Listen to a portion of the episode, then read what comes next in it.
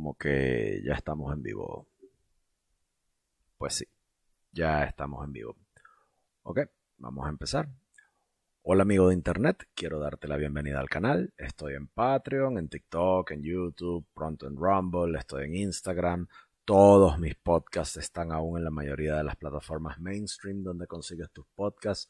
Apple Podcasts, Google, Google Podcasts, Spotify, donde sea que consigas tus podcasts, así nos podemos acercar, así estés manejando, estés en el metro, estés en el tren de cercanías, estés haciendo un piso o impermeabilizando un techo, pues bienvenido seas amigo de Internet.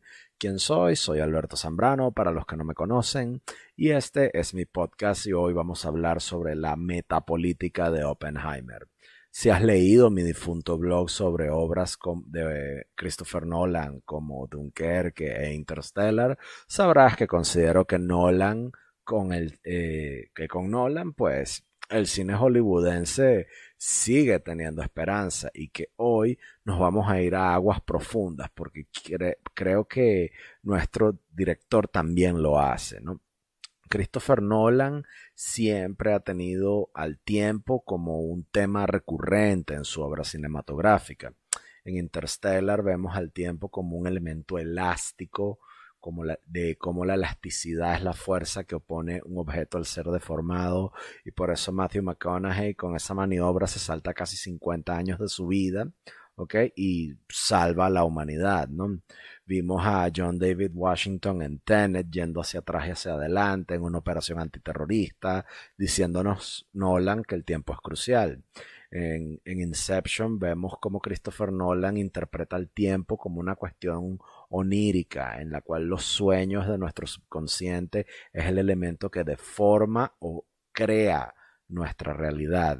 En cintas como Memento vemos a un hombre cuya memoria a corto plazo nos da la noción de que nuestros recuerdos son tan efímeros como eso que el replicante en Blade Runner, esa cinta de Ridley Scott en su soliloquio al final, nos recuerda, equiparando los recuerdos siendo efímeros y que se van a perder como eh, lágrimas, en, lágrimas cayendo en un manantial de lluvia, ¿no? Eh, eh, en Dunkerque, bueno, en Dunkerque vemos una vez más que el tiempo y los tiempos son fundamentales tanto para construir un retrato y un relato personal como el de una historia colectiva. En la trilogía de Batman vimos a un hombre usar su tiempo en la vida para confrontar el bien al mal, el bien contra el mal, ¿no? Y en Oppenheimer vemos como un relato personal construye de nuevo una historia colectiva. Nolan nos narra de una forma muy solapada, eh, que los eventos bélicos del Pacífico y de la Europa Central en los años 1940 y el empleo del aparato atómico que, puso fin a dicha sangrienta diatriba es empleado por los colegas correligionarios y consanguíneos de Oppenheimer como una suerte de tótem ideológico para justificar la existencia de una nación creada en un desierto de la Asia cercana y que la necesidad de proteger, de ayudar y de mantener a esa sociedad, que el prospecto de daño a esa sociedad, que el que lastimen a esa sociedad, de que alteren o se vean afectados los intereses de ese Estado-nación, un Estado-nación que no existía ahí antes, es equiparable al ataque destructivo de todos los intereses del resto de la sociedad occidental. Y esto hace que Christopher Nolan nunca haya sido un director políticamente correcto. Eh, Christopher Nolan es un director que es ocurrente, es un eh, director que es provocador, es un, director que es tech savvy porque tiene un fetiche con la tecnología que lo lleva a utilizar cintas IMAX para eh, grabar sus películas, ¿ok? No le gustan los efectos especiales y cuando los usa los usa en exceso, ¿ok? Y este es un tipo que para la época en la cual Oppenheimer se estrena, ¿ok? Eh, lo, logra colmar todas las, las eh, salas de cine alrededor del mundo con, que, que, pueden proyectar películas IMAX en la misma época en la que Tom Cruise suelta su enésima aventura ciencióloga de Misión Imposible, colmando los cines que de nuevo van a poner Oppenheimer en lugar de las acrobacias fingidas del ex esposo de Nicole Kidman y Katie Holmes, ¿no? Oppenheimer es una película que tiene un guion hermosamente escrito. Lo escribió Christopher Nolan con base a un libro llamado El Prometeo Americano, ¿no? que es una semblanza, es una biografía muy buena sobre la vida de Robert J. de Robert Oppenheimer. ¿no?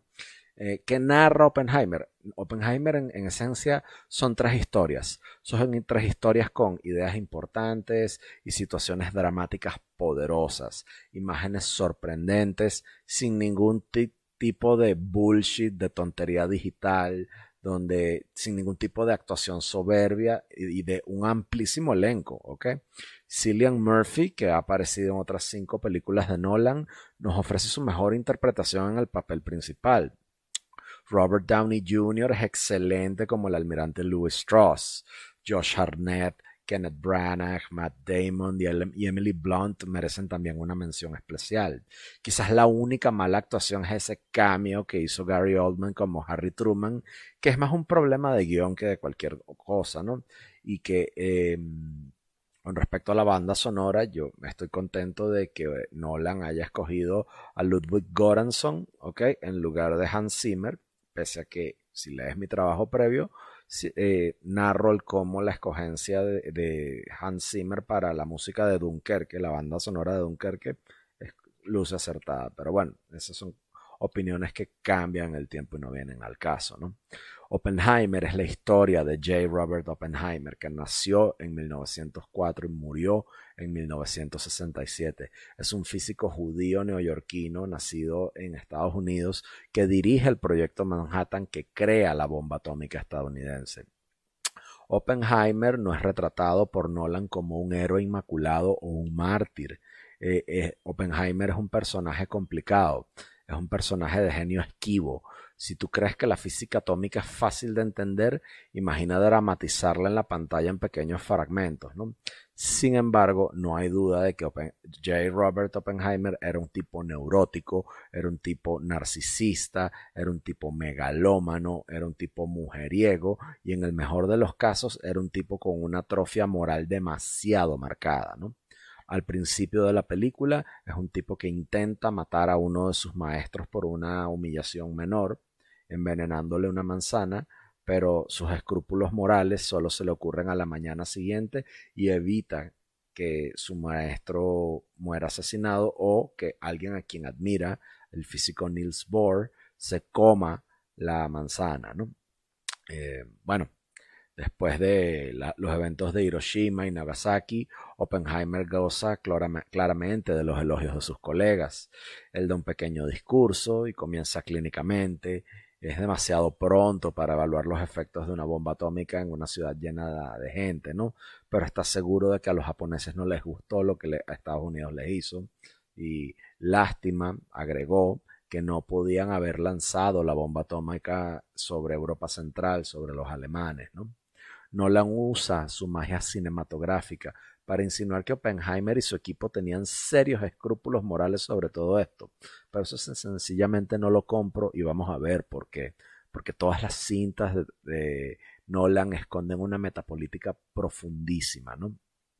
Yo no tengo duda alguna de que la mente de Christopher Nolan opera dentro de los parámetros de los morales y políticos normales, Nolan en cierto modo puede ser un normie, pero nunca ha estado completamente involucrado con eso que llaman la, corrección política y su ethos, ¿no?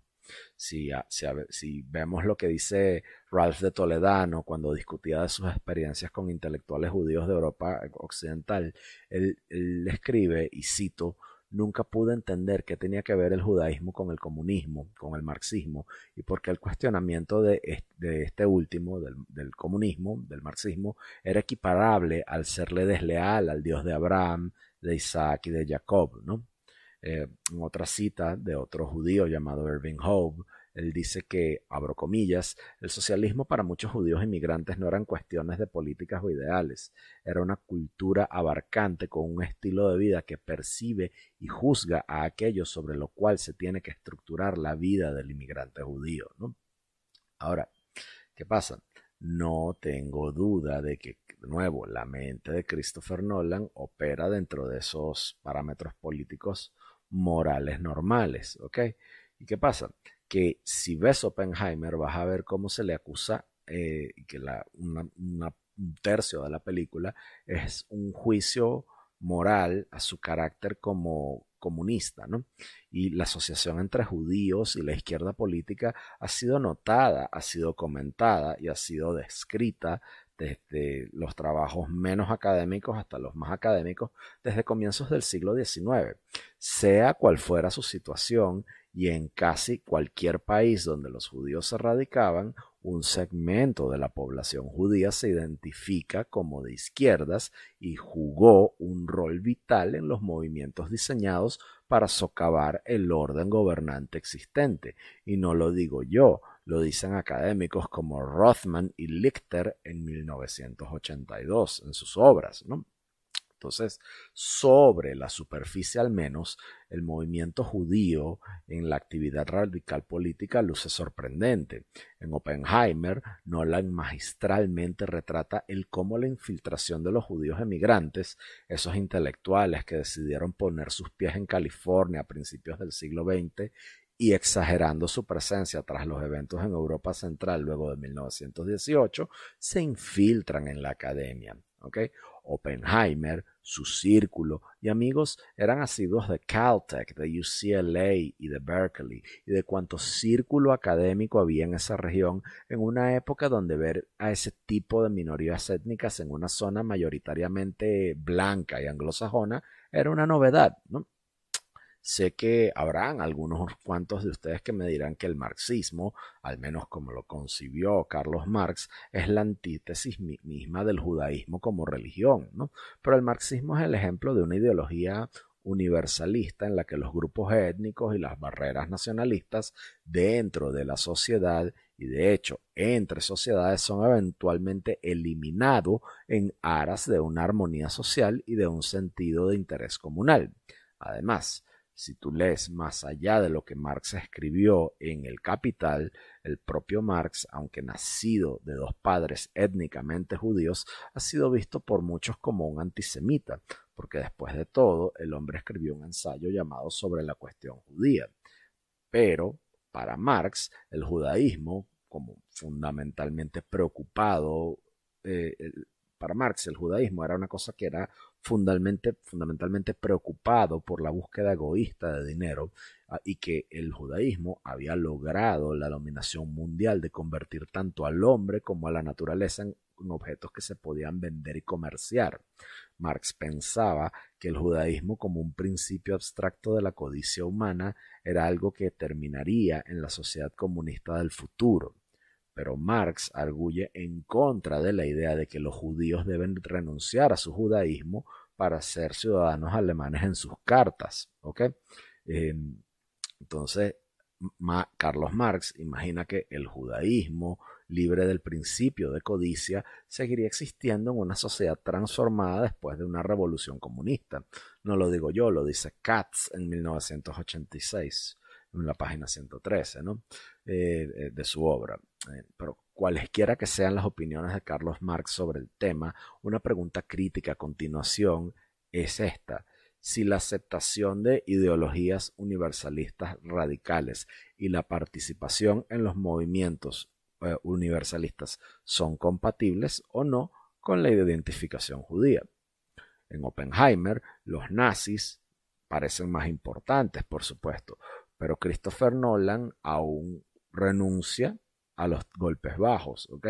Cuando en Oppenheimer se dice que los cuando Oppenheimer aparece Cillian Murphy en el rol de Oppenheimer diciendo que los nazis están abusando, entre comillas, de su gente en sus campos, seguramente es algo que es históricamente realista, pero cualquier otro director lo habría puesto y lo hubiera exagerado de una forma considerable cuando Oppenheimer dice que él espera que el antisemitismo dentro de la Alemania del Tercer Reich impida la investigación de la bomba atómica alemana, la moraleja no es que eh, Hitler ahuyentó a todos los genios físicos judíos. Oppenheimer sabía que los alemanes tenían pensadores formidables como Werner Heisenberg, pero Hitler pensó que la física atómica era una cosa muy judía, por lo que no podría haberle prestado atención a la atención que merecía. Pero esto también es al menos históricamente plausible, ¿no? Pero ¿qué ocurre? ¿Y por qué les hablé tanto de Carlos Marx? ¿Y por qué la aceptación de ideologías globalistas radicales y la participación en movimientos universalistas son compatibles con la identificación judía? Porque nadie puede hacer una película sobre Robert Oppenheimer y el proyecto Manhattan sin mencionar a los judíos. Oppenheimer, judío. Edward Teller, judío. Isidore, Isidore Isaac Rabi, judío. Robert Scherber, judío. Lily Hornig, judía, Richard Feynman, judío, Leo Szilard, judíos, todos eran judíos. El hermano de Oppenheimer, Frank, judío, Albert Einstein, judío, el almirante Louis Strauss, judía, Katy Oppenheimer, judía. Todos son personajes judíos. Es una película sobre judíos. Muy pocos judíos de izquierda imaginaron una sociedad post-revolucionaria sin una continuación del judaísmo como grupo. De hecho, la ideología predominante entre los izquierdistas judíos, entre los cuales se movía Robert Oppenheimer, era que la sociedad luego de la revolución terminaría con el antisemitismo porque terminaría, acabaría con el conflicto del de, clases y, la y, el, y bueno, también el, el peculiar perfil ocupacional del judío académico preocupado por la paz mundial, ¿no? En el caso de Oppenheimer, Louis Strauss, que es eh, brillantemente interpretado por Robert Downey Jr. en un rol que le merecería un Oscar y un Golden Globe a Mejor Actor de Reparto, ¿qué hace allí? Nolan, muy inteligente, nos hace la pregunta con ese rol. ¿Es la adopción de una ideología necesaria para la remoción del individuo de una comunidad de intereses cuyo tradicional separatismo cultural y sentido de nación posible? O sea, es eso o para replantear esa pregunta en una cuestión desde mi perspectiva. ¿Puede el apoyo de ideas universales, radicales y de acciones consecuentes con ello separarte, removerte, aislarte y sacarte de ver al judaísmo como una estrategia evolutiva grupal hiperetnocéntrica, radical y psicológicamente agresiva? ¿Okay?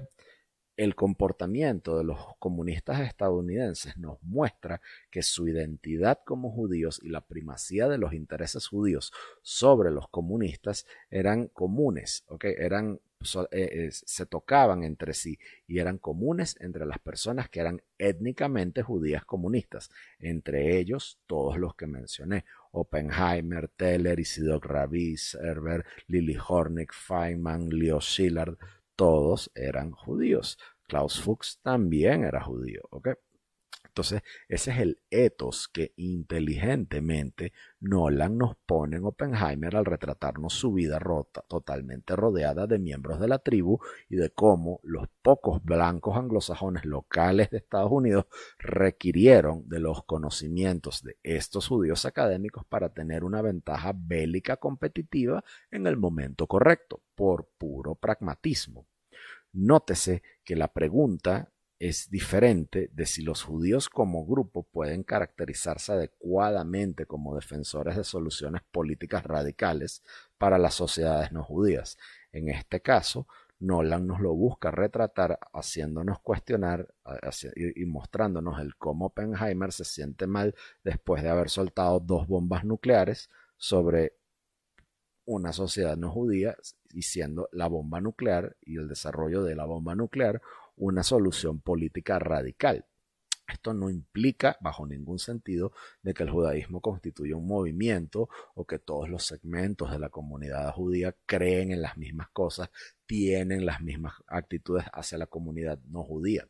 Los judíos pueden constituir un elemento predominante o necesario en movimientos políticos radicales y los judíos pueden tener identificación y esa identificación puede ser altamente compatible con o facilitar la participación en movimientos políticos radicales, sin que la mayoría de los judíos estén involucrados en ellos e incluso si los judíos son una minoría numérica dentro del movimiento. ¿okay? ¿Qué pasó en Oppenheimer? El proyecto Manhattan era un proyecto que, eh, gubernamental masivo que empleó a casi un cuarto de millón de personas, pero la élite de los quienes la desarrollaban eran, una eran judíos, una minoría étnica dentro de ese movimiento para poder parar eso, ¿no?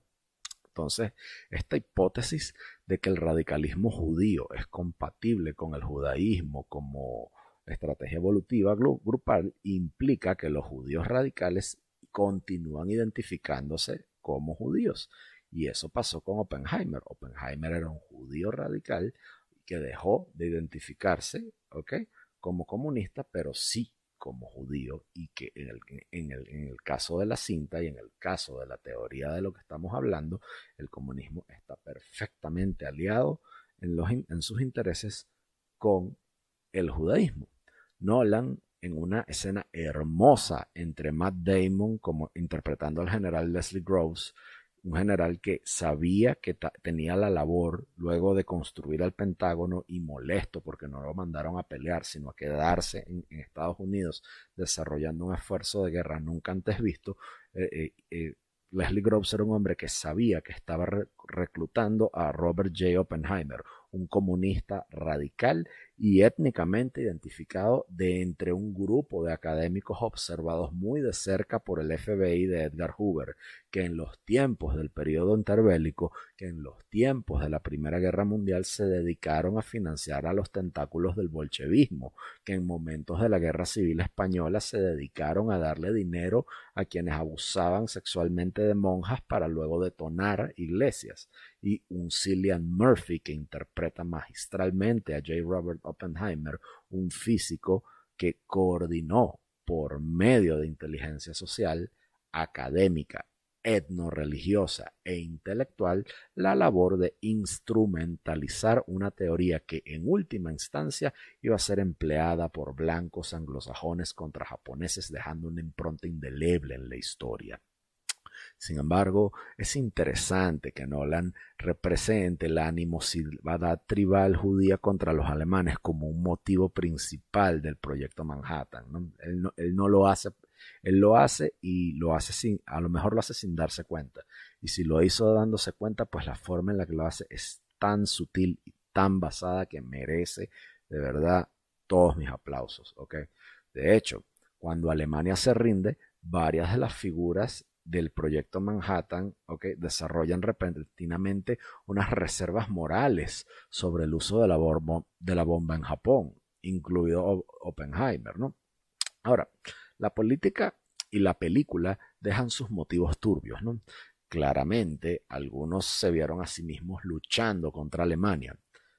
¿okay? Sobre todo los académicos a los cuales hago referencia. Algunos se vieron a sí mismos trabajando en el proyecto eh, eh, eh, Manhattan, ok, Feynman, Schiller, Oppenheimer, todos ellos, ok, para ellos era, la lucha era contra Alemania, no era una lucha para defender a Estados Unidos que fue atacado, ok, así que una vez que Alemania cayó, perdieron el interés en la guerra, ok, otros, otros quizás tuvieron reparos morales en arrojar la bomba sobre los que no eran blancos, pero no sobre los blancos. No sé si me doy a entender. Cualquier cosa lo echas para atrás y lo vuelves a escuchar. El proyecto Manhattan también estuvo plagado de espías soviéticos, ¿ok? Como Klaus Fuchs, ¿ok? Eh, como la misma esposa Kitty de, Oppenheimer, que era una agente del comunismo soviético, ¿ok? que fue activada para ello. ¿ok? ¿Y qué, qué pasa? Klaus Fuchs, una vez que Alemania se rinde, su prioridad habría sido frenar el programa nuclear estadounidense hasta que los soviéticos se pudieran poner al día, ¿no? El mismo Oppenheimer acepta la justificación del Pentágono para bombardear a Hiroshima y Nagasaki. Era una cosa, el soltar esas dos bombas terminaría la guerra más rápido, salvaría vidas, traería a los soldados americanos a casa, se niega a firmar las peticiones contra el bombardeo de Japón, argumentando que no es el papel de los científicos escoger el cómo se van a emplear las armas que ellos tienen que desarrollar. Robert Oppenheimer no tenía motivos personales para querer bombardear Japón. Ya había probado una bomba atómica en Nuevo México demostrando la efectividad tanto del arma como la de su liderazgo a menos que tuviera una curiosidad morbosa de probar su arma en sujetos humanos. Y eso fue lo que pasó. Pero después de la guerra, Oppenheimer de repente cobra más, como providencialmente una conciencia, se opone al desarrollo de la bomba de hidrógeno y promueve conversaciones sobre el control de armas y esquemas de gobierno globalista, ¿no?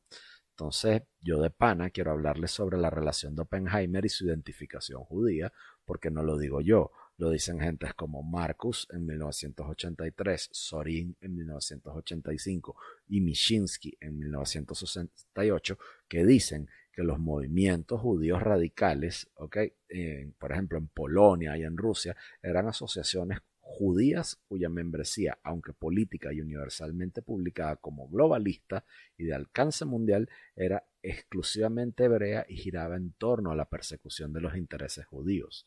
Lo mismo pasó cuando Oppenheimer recluta a todo ese montón de científicos que tenían un común denominador étnico y religioso. Estos autores nos dicen que el, proletarismo que vemos en los polacos y en sus asociaciones del momento no eran sino esfuerzos para mantener su identidad como judíos. Toda esa fraternidad con la clase trabajadora no hebrea que vemos en, en Oppenheimer, con esa federación de físicos, arquitectos, químicos y técnicos, ¿ok? El gremio al que tanto le recriminan al personaje de Oppenheimer sus simpatías y, cofraterniza, y, su cofraternización, ¿ok?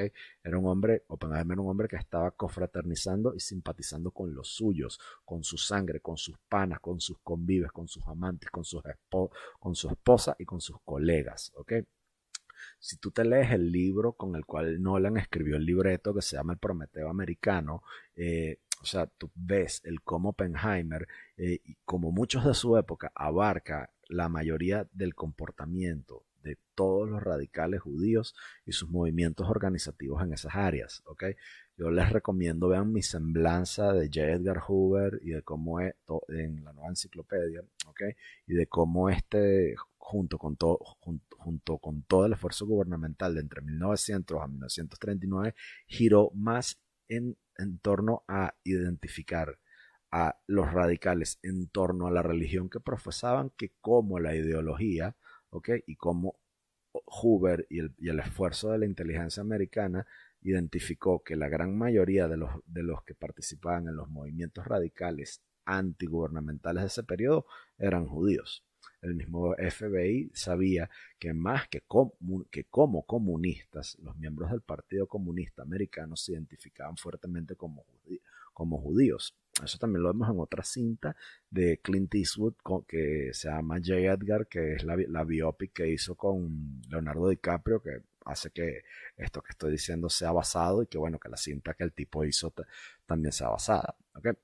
Además, muchos de los miembros judíos del Partido Comunista de la Unión Soviética parecen haber tenido la intención de establecer una forma de judaísmo secular en lugar de poner fin a la continuidad del grupo judío el personaje de la adorable y hermosísima Emily Blunt, que encarna a la mujer de Oppenheimer, Catherine Kitty Oppenheimer, lo dice en una escena, en, esa escena digna del premio de la Academia, digna del Golden Globe, cuando le interpelan. El ethos para ellos, para, el ethos era el mismo para los del Partido Comunista de los Estados Unidos. O sea, es establecer una forma de ser nosotros sin la religión que, poner ponernos fin a nosotros como grupo, ¿ok? Y en ausencia de un conflicto claramente percibido con los intereses judíos, sigue siendo posible que las diferentes opciones políticas entre los que son judíos étnicos son solo diferencias en las tácticas sobre la mejor manera de lograr sus intereses. ¿ok? En el caso de los miembros judíos del Partido Comunista Americano, ¿ok? La mejor evidencia de que los miembros étnicamente judíos continuaron teniendo una identidad judía es que en general su apoyo al Partido Comunista de los Estados Unidos aumentó y disminuyó dependiendo, dependiendo de si se percibía que las políticas soviéticas violaban leyes judías específicas. Em, o sea, cosas como lo, lo que después fue el apoyo a Israel o en su momento para los efectos de la cinta, la oposición a la Alemania nazi. La identificación judía es un área compleja desde un punto de vista psicológico en el cual las declaraciones superficiales pueden ser engañosas. De hecho, es posible que los judíos no sepan conscientemente con qué fuerzas se identifican con el judaísmo.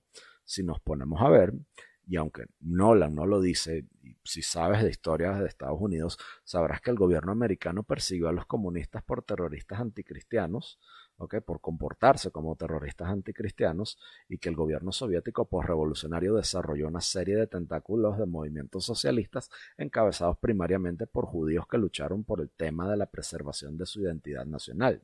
No lo digo yo nada, no lo digo yo nada más, lo dice gente mucho más letrada que yo, como Levin en 1988 y Pincus en ese mismo año, ¿no?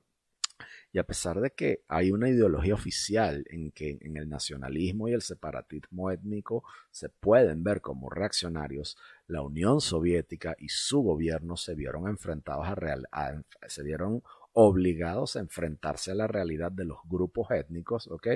y de los grupos étnicos sociales muy fuertes y de amplísima mayoría y con identificación nacional grupal dentro de la Unión Soviética. Como resultado, los comunistas en la Unión Soviética crean una sección judía del Partido Comunista, la llamada Evsektsiya. ¿okay? Esa sección esa sección judía del, Partido Comunista Soviético lucha duramente contra los partidos sionistas socialistas, contra comunidades judías democráticas, contra la fe y contra la cultura hebrea, pero había logrado dar forma a un patrón de vida secular con base al yiddish como un idioma nacional reconocido de la nacionalidad judía en la lucha por la supervivencia nacional judía en la década de los años 20 y trabajando en la década de los años 30 para frenar el proceso de asimilación de la sovietización de la lengua y de la cultura judía, como lo dice Pincus en su obra del año 1988. Ahora, ¿qué pasa? Que esto era lo que ocurría con los comunistas de Oppenheimer que estaban allí, ¿ok? Eran, eran unos hombres y mujeres que tenían un patrón de vida secular con base al yiddish como un idioma nacional. ¿Qué pasó en Rusia? Que el resultado de los esfuerzos, de esa serie de esfuerzos, fue el desarrollo de un programa patrocinado por el gobierno soviético de una subcultura yiddish separatista que incluía escuelas yiddish e incluso eh, kibbutz soviéticos yiddish. ¿okay? Esta cultura separatista fue muy agresivamente patrocinada por la sección judía del Partido Comunista, la FZCIA. ¿okay? Los padres judíos reacios se vieron obligados por el terror, entre comillas, a enviar a sus niños a escuelas culturalmente separatistas en lugar de escuelas donde los niños no tendrían que volver a aprender sus materias en el idioma ruso para aprobar sus exámenes de ingreso. también lo digo ese Gittelman en el año 91. ¿no?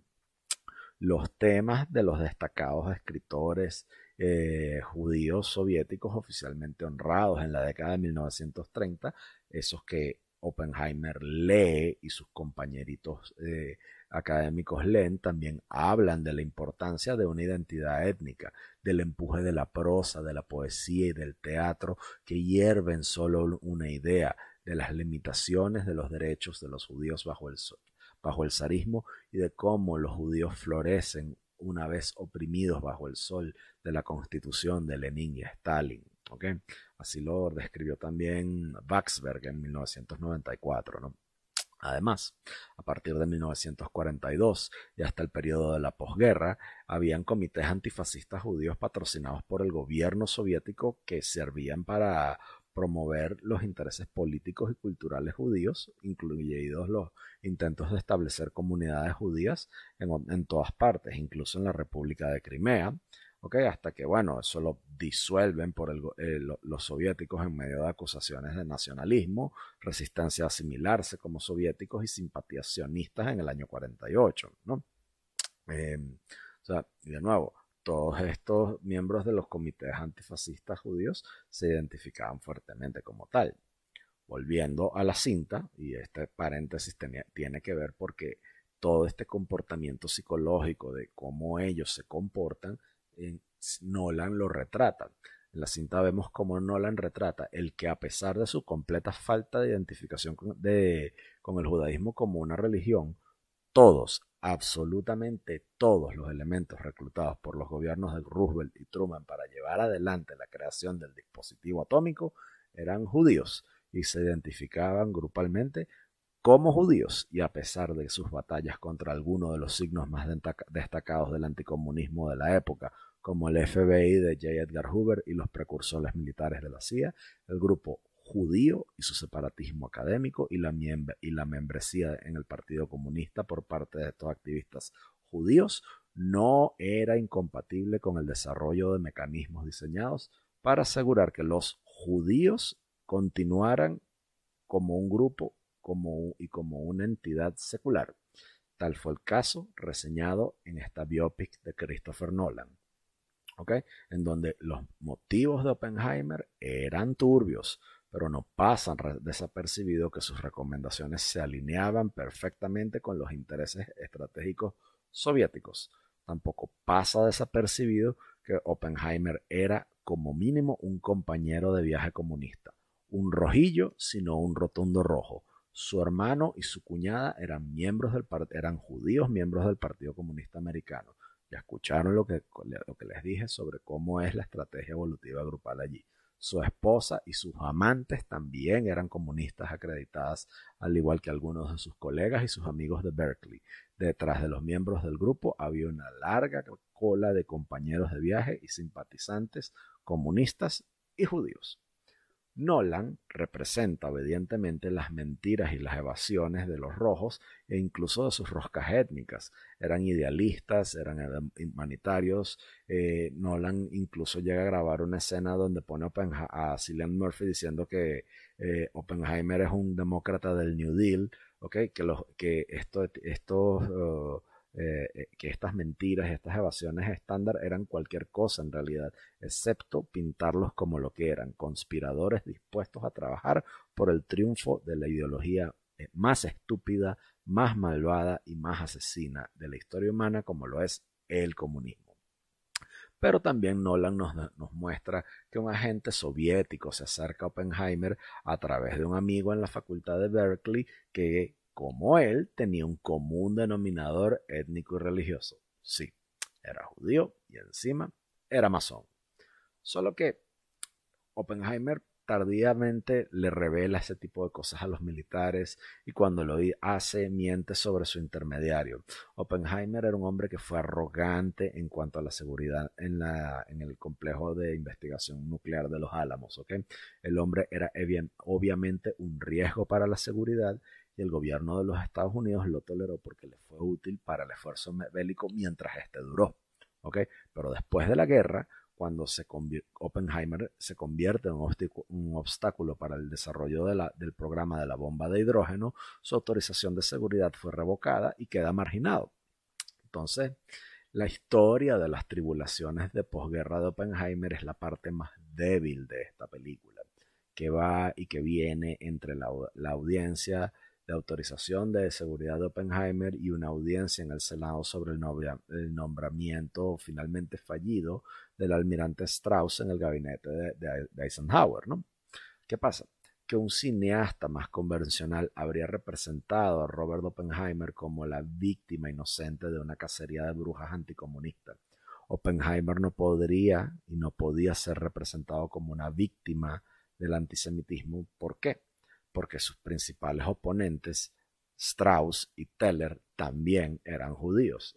Así que Nolan, sin embargo, saca a relucir toda la complejidad moral de la situación y aunque también lo maneja con un dinamismo hermoso, aumenta el tiempo de ejecución a la película a tres horas. Entonces, en este caso, creo que Nolan se acercó demasiado al material fuente, haciendo que sus instintos dramáticos le fallaran. Inception, Interstellar, las de Batman y Dunkerque, tienen conclusiones que son emocionalmente devastadoras. Pero Oppenheimer es emocionalmente plana, además de fofa.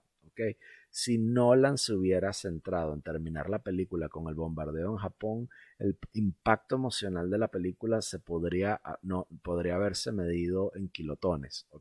Pero 40 minutos de dramatismo auditivo lo convierten en una cosa bastante húmeda y sosa.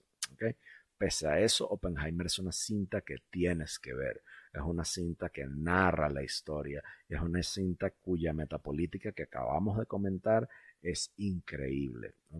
Yo a esta cinta le doy un 7 de 10. Espero te guste. Esto pronto va a estar publicado. Con esto concluyo y esto pronto va a estar publicado en todas mis plataformas. ¿A quién le llega primero? Bueno, a quien me escucha en vivo, en mis momentos de transmisión. Y después, fresquito, después le llega a todos mis suscriptores en Patreon. Patreon.com barra Alberto Zambrano es la plataforma de crowdfunding donde gente como tú puede apoyar las cosas que yo hago a partir de un dólar. Yo quisiera tener un millón de suscriptores de un dólar en lugar de tener 20 eh, o 30 que me den 100 dólares o me den 3 dólares, ¿ok? Quiero un millón de suscriptores allí. De nuevo, escuchar esto es totalmente gratis. Si lo escuchas en Spotify, por favor, déjame un review, dame, cinco estrellas o, o, más de un review de más de tres estrellas, ayúdame con un comentario, porque eso me ayuda a llegar a más personas. Si estás en, en YouTube, pues suscríbete, es totalmente gratis, de igual manera que darle likes, la campanita y todas esas mamadas que sabemos que ocurre. O sea, por favor suscríbete que es gratis. Si desborda generosidad, puedes hacerlo y puedes suscribirte a, mis plataformas pagas o dejarme una donación en cripto. ¿ok? Abajo en la descripción del audio te dejo las coordenadas para poderlo hacer. Soy Alberto Zambrano, este es el podcast de Alberto Zambrano y esto fue Oppenheimer, un review. Hasta pronto, gracias por escucharme, amigo de Internet.